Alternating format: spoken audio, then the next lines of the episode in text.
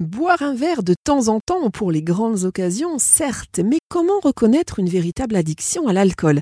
Comment savoir si l'on est concerné? Docteur Géraldine van der médecin addictologue et tabacologue.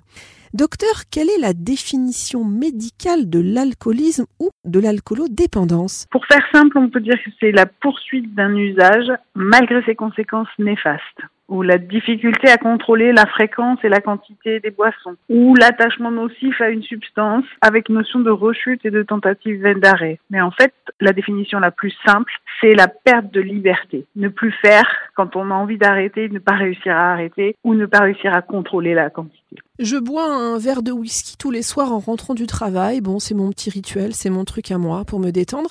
Est-ce que je suis considérée, en tout cas médicalement, comme alcoolique ou alcoolodépendant, docteur? Tout dépend s'il s'agit d'un verre de bar, 3 centilitres, ou d'un verre euh, qui est une dose maison avec un triple. Donc, il y a une question de dose qui est importante, mais il faut savoir si c'est simple ou pas d'arrêter ce rituel. C'est plutôt ça que la quantité, si on est sur un verre. C'est-à-dire qu'en fait, la première chose à faire, c'est peut-être juste d'essayer de se tester. Est-ce que c'est facile de suspendre le rituel pendant quelques jours? Est-ce que c'est facile d'envisager de le suspendre pendant un mois? Si c'est difficile, il faut s'interroger. Et si c'est impossible ou inenvisageable, c'est peut-être pas forcément uniquement parce qu'on n'a pas envie d'essayer. Il y a peut-être un vrai problème et là, ce serait peut-être intéressant de consulter pour faire un diagnostic.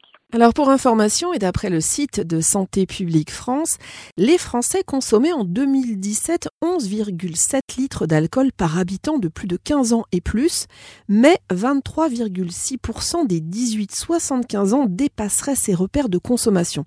Alors consommez toujours avec modération bien sûr, ne prenez jamais le volant et ne buvez jamais si vous êtes enceinte ou allaitante.